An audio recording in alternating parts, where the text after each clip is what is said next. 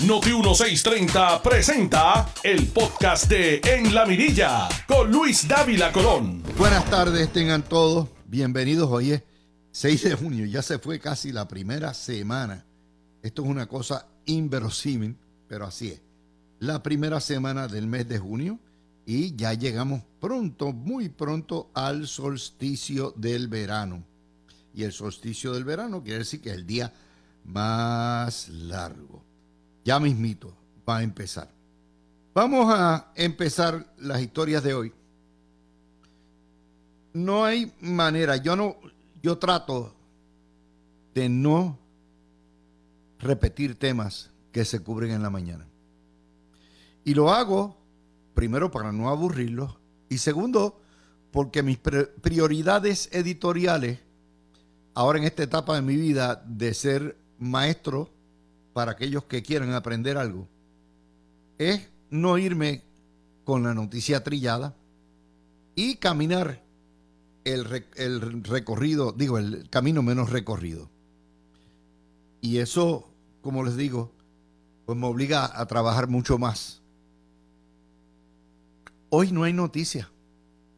Ustedes escucharon, escucharon a Ferdinand Pérez.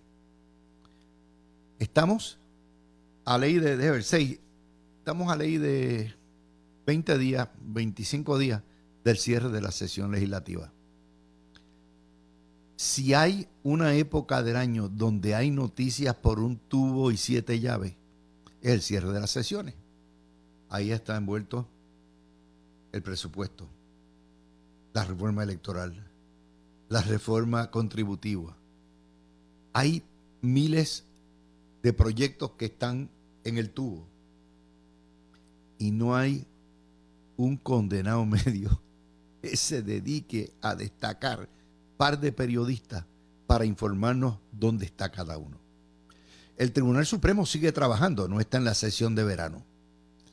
Y el Tribunal Supremo continúa, al igual que el apelativo, emitiendo opiniones y no hay un solo reportero destacado a lo jurídico, que es la tercera rama de gobierno. Eso sí, para bregar con, ¿verdad? que es que yo me, me río. Para bregar con el merenguero borrachín, pues sí. Eso sí, hay tiempo. Y es dentro de ese vacío intelectual. Y le puedo decir una cosa, yo tengo muchos amigos periodistas. Muy buenos, muy responsables. Y el otro día, hablando con uno de ellos, me decía, esto es una cochambra, esto es una vergüenza el trabajo mediático que se está haciendo. Que un mes de junio no haya noticias es como si un 25 de diciembre no hayan regalos debajo del palo. Es así. Pero ahí estamos. Vamos a ver cuáles son las prioridades de nuestra prensa de hoy. En la página 6 eh, de primera hora, mucho que mejorar antes de extender las rutas del tren urbano. O sea, la cobertura es negativa. La noticia es buena. Van a expandir el tren urbano.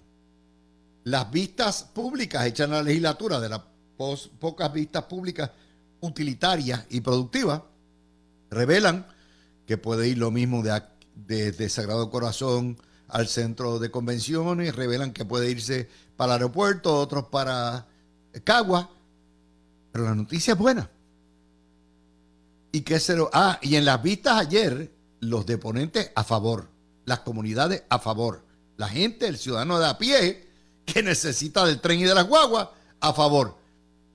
Pero como la prensa es tan cabrúfala en Puerto Rico, la noticia buena la viran al revés y entonces nos dice mucho que mejorar. Los usuarios favorecen la extensión, pero hay que aumentar la frecuencia del tren. Recuerden, estamos en un país quebrado.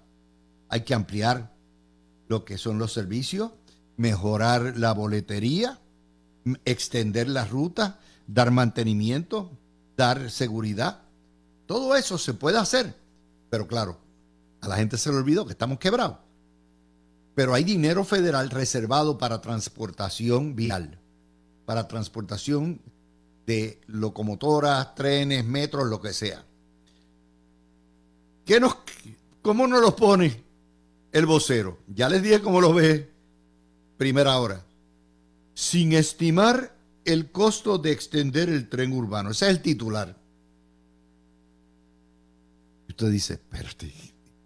Dentro de la historia tienen citado al jefe de ATI, de transporte, la administración de transporte, y le dice, yo no puedo estimar ni presentar un, un estimado razonable si no sabemos finalmente cuál va a ser la ruta, qué puntos se van a conectar, por dónde va a transcurrir el tren, qué tipo de, de tren vamos a utilizar, tranvía, tren, continuación, por dónde va a pasar la ruta, cuánto hay que expropiar, cuánto tiempo hay, a cuánto está el costo.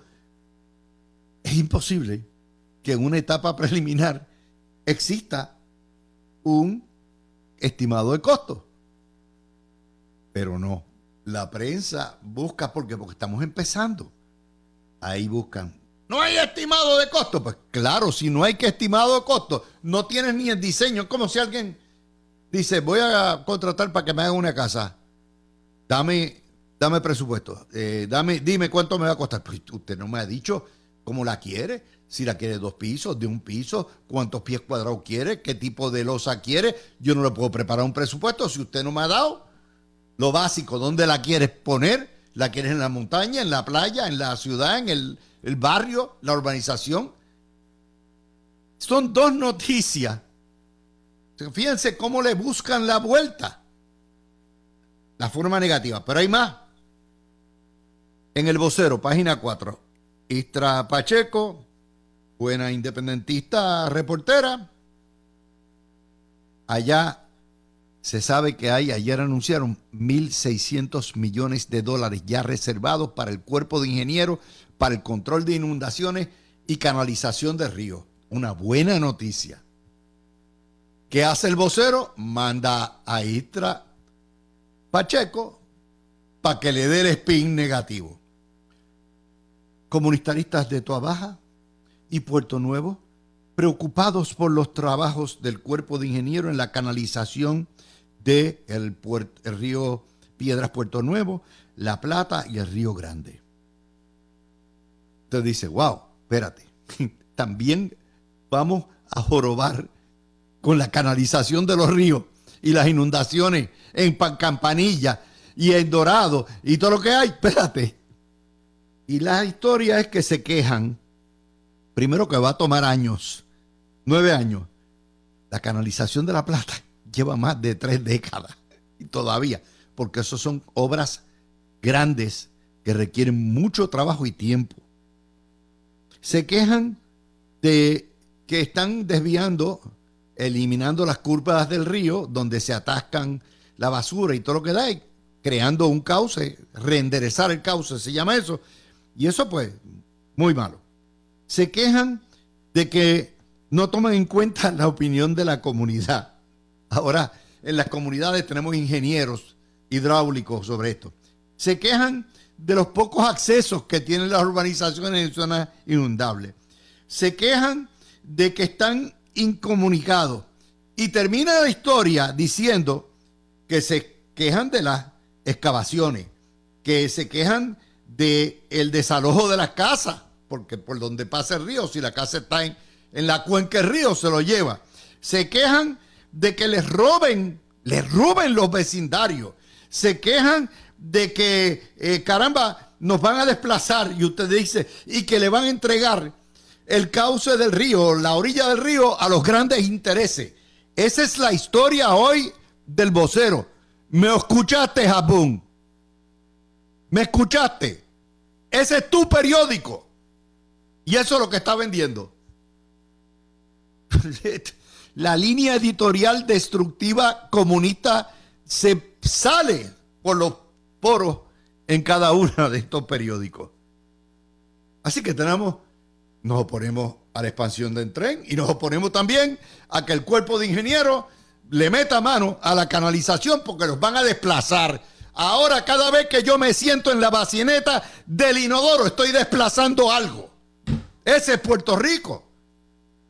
Ese es Puerto Rico. Y como les digo, estamos en un momento, ¿verdad? Donde todo es malo. ¿Sabe cuál es la historia del, del día de hoy? La historia más importante del día de hoy es que los crímenes están bajando en todo Puerto Rico, particularmente los asesinatos. Ponerlo cuando se, dispara el crimen, se disparan los asesinatos, se disparan los, los asesinatos de mujeres. Lo hacen en primera plana. Pero cuando baja la incidencia criminal, hacen lo que hizo el vocero. Lo hunden a la página 10. No lo ponen en portada, pero el titular es menos asesinatos en la zona metropolitana, ¿verdad? Y usted dice, ok. Y a nivel de isla, pues hay que ir al final de la historia, donde nos dicen que en total, a nivel de la isla, wall to wall, al 4 de junio, se habían perpetrado 210 asesinatos, 54 menos que el año anterior, una baja de 22%. ¿Cómo lo editorializan? Esconden la noticia doblemente. La meten en la página 14, a la página 10 y no la portadean. Y la otra manera es, dicen, bajó aquí en el área metropolitana, pero no le dicen a ustedes que ha bajado a nivel de toda la isla. ¿Vieron? Una noticia positiva, a patas arriba. Y es que, no, los alcaldes metropolitanos y todo eso. Esa es otra nota que les doy. Esto es heavy duty. Hoy está ocurriendo, desde ayer, la toma del Congreso.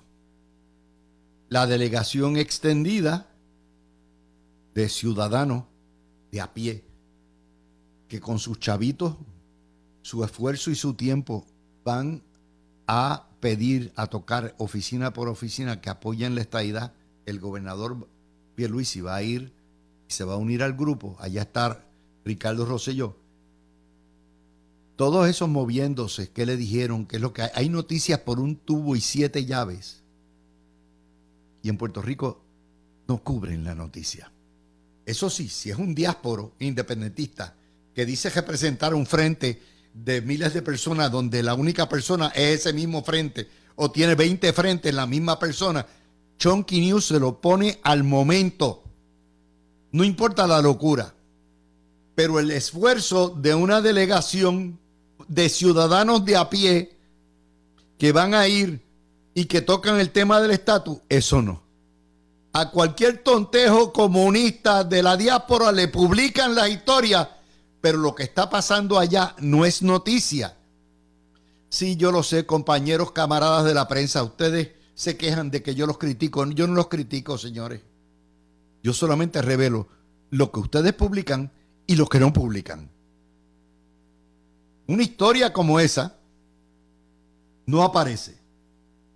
Allá anda Ramón Rosario, están los delegados extendidos, están ignorado completo por los periódicos. Ignorada completa por los periódicos. Pero esa historia de cobertura, yo no se la puedo dar a ustedes hoy solita. Porque ayer la noticia verdadera era que el desempleo de Puerto Rico es dos veces el desempleo nacional y tres veces el desempleo en Florida. Y esa historia la publicó el vocero en la página, página 14. ¿Usted cree que se atrevería cualquier periódico a poner el desempleo de Lela el doble nacional? ¿No? De hecho, fue el vocero, por lo menos lo publicaron. Pero no hay más. Otra noticia. La canalización de los ríos, ¿verdad? Y ahora es que las comunidades hay que citarlas y para que hablen con el cuerpo de ingenieros y todo lo que hay. Ayer les dimos otro ejemplo más. Cuestionan la nueva ruta propuesta para el tren urbano. Y el problema era nos dijeron la barbaridad de que extender el servicio del, ser, del tren urbano por todo Santurce, pónganle por la, por la Fernández Junco, que eso va a desplazar las comunidades pobres. Una locura, pero lo publican. ¿Por qué? Porque es prostituir la noticia positiva y convertirla en catastrofismo. Y después le echamos la culpa a los políticos, a los funcionarios, porque y que Puerto Rico no echa para adelante. Si es la prensa la primera que hace esto. No hizo portada tampoco. Hoy es la baja del crimen, ayer la baja del desempleo. Eso no aparece ni por los centros espiritistas. Pero yo les contaba ayer también que hay otra más. Un juez del Distrito Federal considera un pedido de los independentistas a través de sus frentes ambientalistas para que el cuerpo de ingenieros no drague la bahía. Una buena noticia totalmente tergiversada porque Puerto Rico tampoco se puede dragar la bahía. No se puede canalizar los ríos, no se puede dragar la bahía, no se pueden construir hoteles, no se pueden eh, expandir nuevas rutas del tren. No, porque la prensa cochina lo coge las noticias y las vira patas arriba. Esa es la manera en que hay. Fíjense que ayer yo comentaba, ¿verdad? Que esa demanda, ¿por qué ese caso de Washington es político?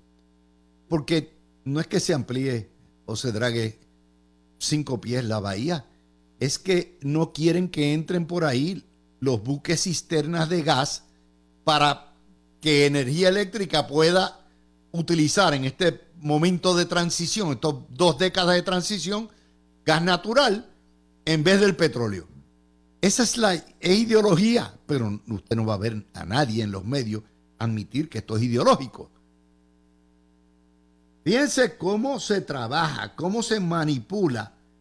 Entonces, pretendemos decir, yo oigo por ahí a mi hermano Gustavo Vélez, no, porque esta cuestión de la destrucción y que los políticos no atienden. La culpa no es de los políticos, Gustavo.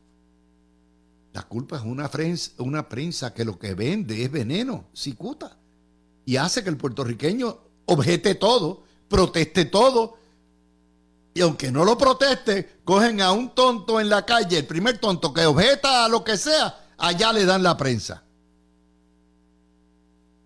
El mejor ejemplo de eso Ustedes han visto lo que han hecho las mejoras de tráfico de diamante que hay en el puente de Gurabo.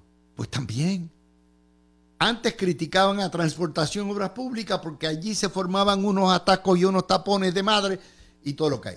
Se le mete una inversión, una inversión millonaria y ahora es que la gente no sabe guiar en el diamante. Pues ¿sabe qué? Aprenden. Pero la historia es que el gobierno nuevamente hizo un revolú. Ay, Dios mío. Queremos sustituir los ingenieros del cuerpo de ingenieros. Queremos sustituir los ingenieros que construyen carretera. Así está la cosa. Ese es el patrón de noticias hoy. Las noticias no se ven individuales, se ven en patrones. Y si hay algo que cuando usted lee los periódicos hoy dice, diablo, man, esta gente no sabe ni dragar ríos, ni dragar este bahía, ni canalizar ríos, no saben ni tan siquiera eh, expandir o mejorar el tren urbano. Esa es la que hay y tampoco controlan los asesinatos, porque son nomás que en el área metro. Si usted lee todo eso, sale con los erizados, con los pelos de punta. Porque aún la noticia mala la disfrazan, la destruyen y le ponen peros y reparos y pretendamos que seamos, que la gente no se nos vaya. ¿Es así? Hay hoy, como les digo, quiero abundar la otra noticia, la toma del Congreso. Eso no quiere decir que mañana van a aprobar, mientras los republicanos estén en el poder. No va a haber cambio. Mientras, pero no es tampoco de los republicanos y los demócratas, es que Puerto Rico, el PNP, no sabe trabajar estatus. No lo sabe. Entonces todo ha sido silvestre toda la vida. Toda la vida. Pero cuando usted ve un grupo de voluntarios que con sus chavitos y su tiempo dedican lo que es el derecho de llevar quejas y agravios a una legislatura, a un congreso, y la prensa no lo cubre, es peor todavía. Cubren todo lo que sea anti el proyecto de ley de descolonización, pero no cubren aquellos esfuerzos que hacen personas de verdad, no frente fatulo, eso no lo cubren. Para que usted no sepa, para que usted no tenga una idea. Pues mire, sí, van a haber muchas tomas del Congreso. Se necesitan todavía muchos congresos más antes de que llegue la estadidad. Pero ¿sabe qué? El camino se recorre andando.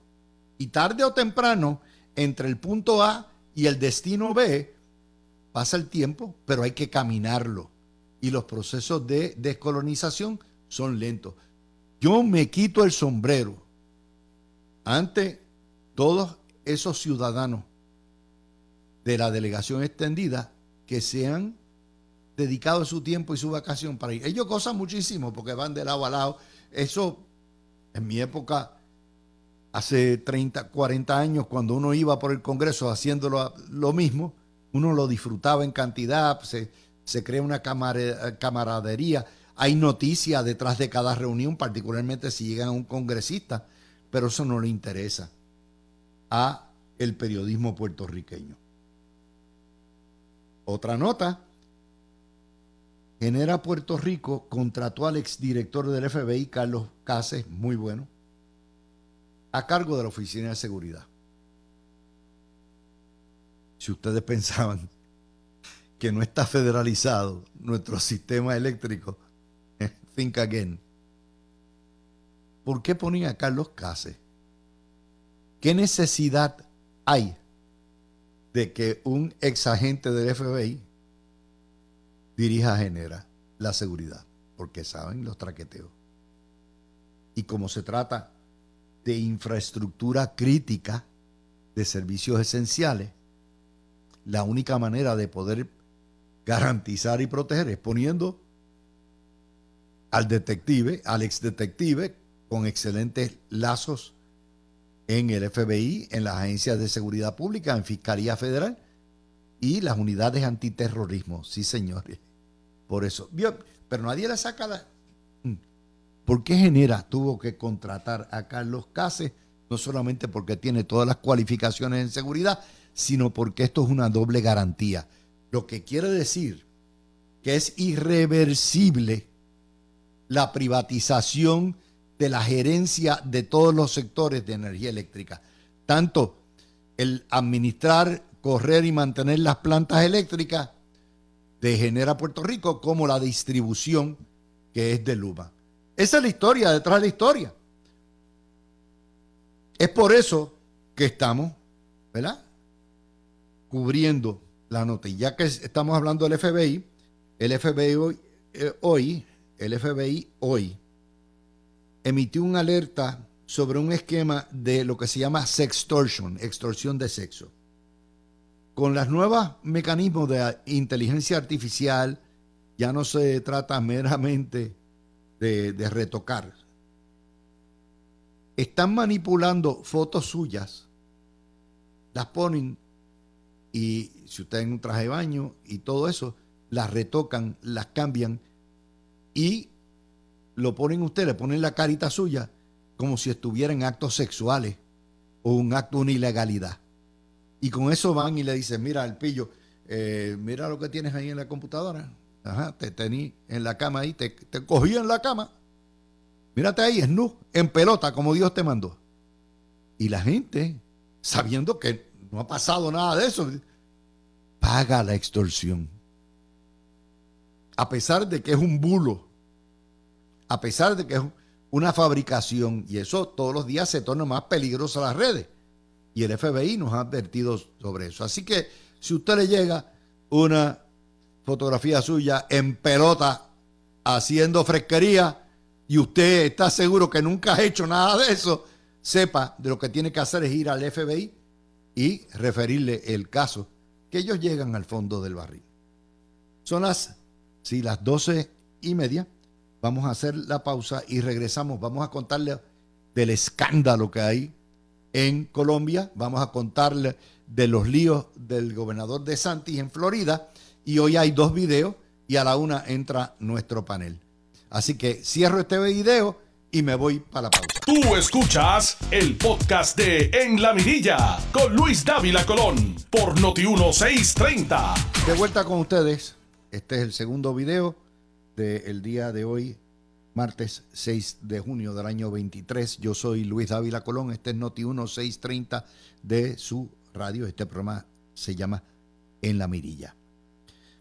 Vamos a ir a otra nota. Están indignados muchos porque la política Elizabeth Torres se presentó ayer en, el en la Cámara, eh, no le hicieron caso y radicó una querella ética contra una legisladora, asumo que presidía las vistas públicas, que no la reconoció ni le dio saludo y dijo, ¿quién tú eres? Vamos a entender el trasfondo de esto. Elizabeth Torres está en su pleno derecho de hacer lo que hizo, ir a la legislatura como una ciudadana interesada, sentarse en los asientos del público y escuchar las vistas. Ella no fue citada, no se trata de un asunto de estatus, se trata meramente de un proyecto de reforma de, algunos cambios en la ley educativa, de educación, que ella le interesaba. Y lo hace justamente en el día que empieza la toma del Congreso, donde, conforme a sus deberes ministeriales, debiera estar en Washington, D.C. Todo el operativo es un montaje, un show, para hacer que hace en un momento donde se van moviendo los estadistas, el gobernador va, va Ricardo Joselló, para empujar un proyecto de estatus en el Congreso. De manera que es un truco publicitario para decir no solamente estoy aquí, sino yo estoy trabajando. Vamos a ir ahora a los méritos de lo que hace. Usted no puede ir a las vistas públicas y pedir turno si no ha sido citado y no ha solicitado. Segundo, no procede ninguna querella ética contra ninguno de esos legisladores que están en esas vistas porque están aforados, están protegidos por la inmunidad parlamentaria, exactamente haciendo el trabajo para lo que se les eligió, que es realizar vistas públicas sobre proyectos, recibir de lo que son las ponencias y conducir los trabajos. No hay manera que Contraloría ni ética gubernamental tenga jamás jurisdicción sobre una pensuaquería como esa.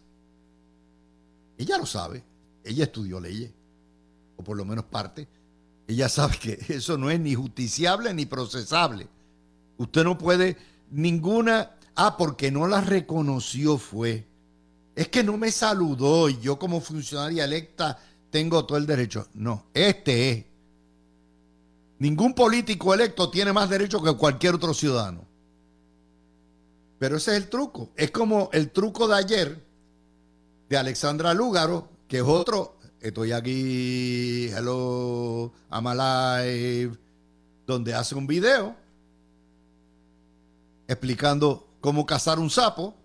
Ella tiene amplia experiencia con eso, obviamente porque por un tiempo logró cazar a carne perro natal por lo tanto, lo que pasa es que este es un caso donde el llamado príncipe se le convirtió en sapo. No fue al revés, que el sapo se hizo príncipe. Ese de príncipe tiene lo que yo tengo de astronauta.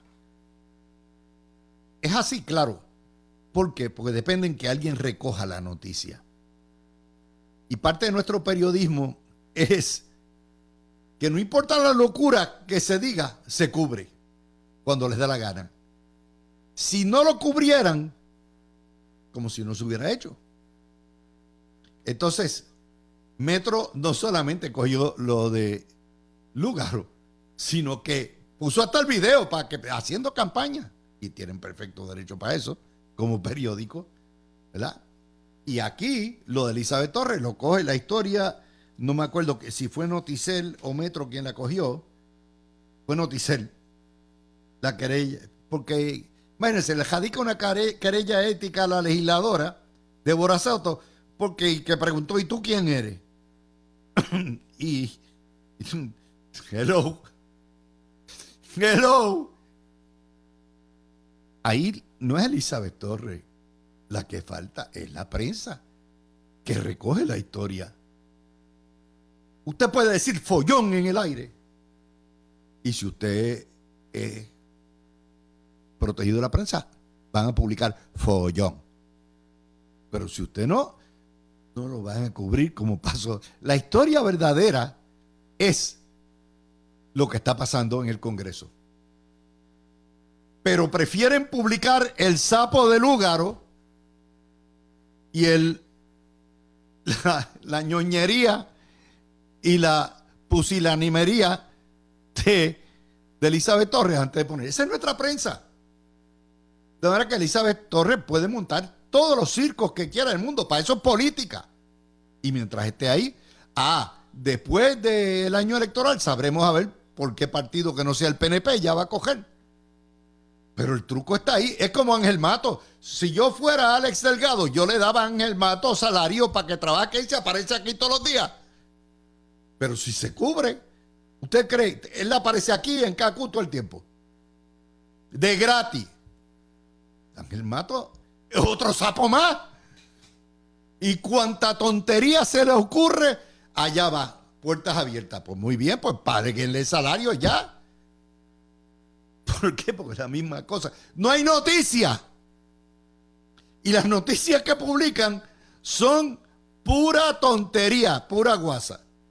¿Quieren una noticia? Ok. Vayan al país de España, vayan al ABC, vayan a la semana en Colombia. Un escándalo que desde Odebrecht, que no solamente empezó en Brasil y tumbó gobierno, sino que tocó a medio mundo, incluyendo en República Dominicana el escándalo de aquella firma brasilera que pagaba por sobornos por abajo de la mesa millones de dólares para que le dieran contratos de obras públicas. Desde Odebrecht no había un escándalo así. El ex embajador de Colombia a Venezuela bajo el gobierno comunista de Gustavo Petro y de Francia Márquez, de nombre ¿verdad? Que, esto es una cosa increíble. En una conversación telefónica que tuvo con la ayudante personal de Gustavo Petro, señaló que la campaña de Gustavo Petro y de los comunistas que hoy dirigen Colombia las pagó Nicolás Maduro el gobierno venezolano lavando dinero a través de los narcotraficantes y así salieron electos. No solamente dice eso el ex embajador Alberto Benedetti, sino que prácticamente señala que el presidente de Colombia es un yonki que consume cocaína y amenaza con sacar audios que vuelven, imagínense, una historia que no es nueva, porque sabemos que desde los tiempos de Chávez, los venezolanos exportan la revolución. Bajo Chávez salieron aquel escándalo de los fardos diplomáticos que tenían billetes en cash a todo lo que da, millones en cash que le enviaban a Cristina Fernández y a, y a Kirchner a principios del siglo. El escándalo. O sea, en España, estos comunistas de Venezuela criaron, hicieron el partido Podemos que se descocotó en las municipales, las elecciones municipales del domingo pasado. Lo sacaron de hace dos domingos, no fue el domingo pasado. Y crearon Podemos. Y crearon con el, que terminó siendo el secretario general, que después los chismes entre la izquierda se liquidaron, Pablo Iglesias. Y ustedes creen, ustedes dicen, ¿a mí qué me importa? ¿Ustedes creen que los comunistas no tienen las manos en Puerto Rico? ¿Usted cree que aquí no hay agentes G2 cubanos, nicaragüenses y venezolanos? ¿Usted cree que aquí no tienen metida la cuchara gobiernos extranjeros? Claro que la tienen. Lo que pasa es que a la prensa no le interesa descubrir eso. Y no le interesa, en el caso de Colombia, es peor, porque el presidente de Colombia, Petro, era guerrillero, asesino, narcotraficante, todo eso. Y por eso hay que decir, usted ha visto hoy en el periódico esta historia que lleva corriendo desde ayer en la mañana en los principales diarios de América y de España. No, no lo va a ver, porque la prensa puertorriqueña no le conviene que usted sepa que los comunistas son corruptos, que trafican en droga. Y aquí lo sabemos desde los buenos tiempos del vocero, cuando estaba eh, la, la reportera Ruiz de la Mata. ¿Ustedes se acuerdan que en paz descanse? Que dinero del narcotráfico de Chávez a través de la ganga de narcotraficantes Los Soles, después que se fue la Marina, hicieron fiesta en Vieques. Y por eso Vieques tiene el problema criminal que tiene y Culebra. No les conviene que podamos discutir noticias de rango internacional global donde aten a los comunistas al narcotráfico y al intervencionismo imperialista de Venezuela en los asuntos internos electorales de otras naciones como Argentina, como España, como Colombia, como México, porque también le dieron dinero a López Obrador y a Morena, y como Puerto Rico. Y como no les conviene, y la prensa puertorriqueña no cubre eso, pero mi deber es traerle a ustedes noticias totalmente distintas. Lo que ignora la prensa puertorriqueña. Otra primera plana, que me imagino que cubrirán ahora porque papá la cubre, es la guerra por los migrantes. Ron DeSantis, el gobernador de Florida, logró que la legislatura le asignara entre el año pasado y estos 22 millones para contratar una firma, una flota aérea que se trasladaría a la frontera de México y, y Texas y Nuevo México y transportarían bajo engaño a migrantes, en su mayoría puertorriqueños, digo puertorriqueños, venezolanos, migrantes venezolanos y colombianos, y los deportan en avión para California. California, que es un estado demócrata, como también los enviaba para Massachusetts anteriormente. Y eso es secuestro bajo las leyes de California, porque es engañar, transportar en comercio interestatal a distintas eh, personas bajo engaño. Esa historia, que es en realidad la apertura de la guerra de Ron DeSantis contra los migrantes y contra los hispanos, tiene pespunte. Ningún gobierno tiene derecho a transportar personas de un lado a otro que, no sea socorrer y auxiliar en una emergencia. Eso es uno. Y en segundo lugar, mucho menos privatizándolo abrogándose facultades que son del gobierno federal, porque aduana y frontera y inmigración, naturalización es del gobierno federal, y mucho menos con dinero de los contribuyentes floridianos para utilizarse en actividades fuera del Estado que nada tienen que ver con el bienestar del Estado. Y se ha formado un bollete porque De Santi, que lo que ha hecho es autoinmolarse, él no necesita que Trump lo destruya, se está liquidando a la velocidad del rayo. Se le ocurre crear una guerra entre los blancos como, y los hispanos y una guerra entre los blancos que está buscando el supremacismo con los afroamericanos, con los judíos, contra los homosexuales. De Santis ha echado más enemigos, oiga, que nadie.